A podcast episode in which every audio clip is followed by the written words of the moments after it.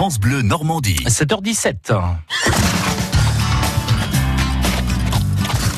C'est l'heure.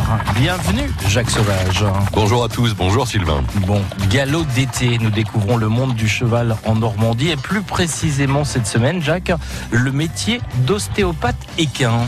Un métier en pleine évolution, reconnu aujourd'hui après 5 ans d'études et un certificat de l'ordre des vétérinaires. Eh bien, retrouvons chez Sarona Farm à Bernesque, Julia, c'est une jeune ostéopathe diplômée. Elle a déjà examiné, palpé et regardé. Jaja, c'est un jeune cheval, un entier, un pur sang de 3 ans. Maintenant, il, maintenant, il va falloir le soigner.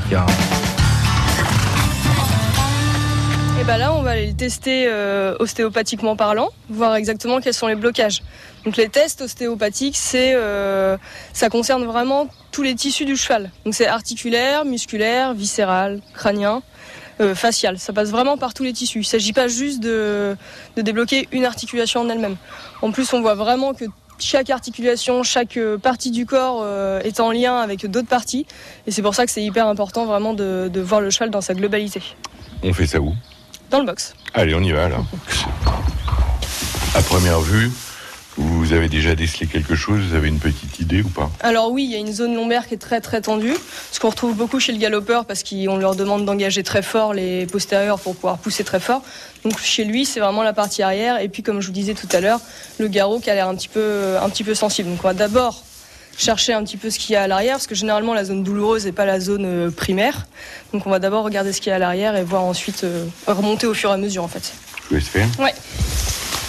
Faites attention à vous quand même. Là, il réagit. Hein. Voilà, donc là on essaye de le faire bouger en fait. hein. Donc là on regarde le sacrum, c'est l'articulation que euh, c'est un os qui est, qui est dans le bassin qui s'articule avec le avec l'os de l'ilium. Donc on regarde s'il va bien à gauche, à droite. Voilà, on va faire pareil pour les lombaires.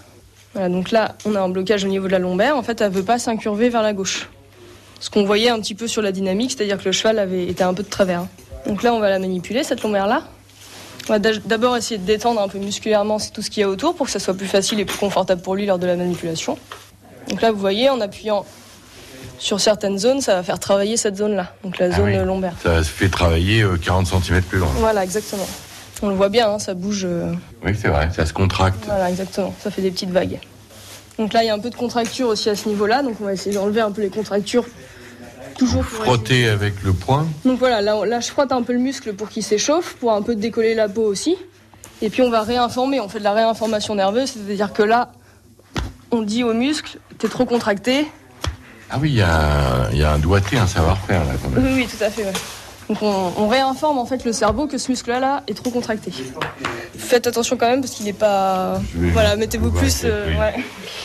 Loïc, qu'est-ce que vous pensez du, du travail de Julien?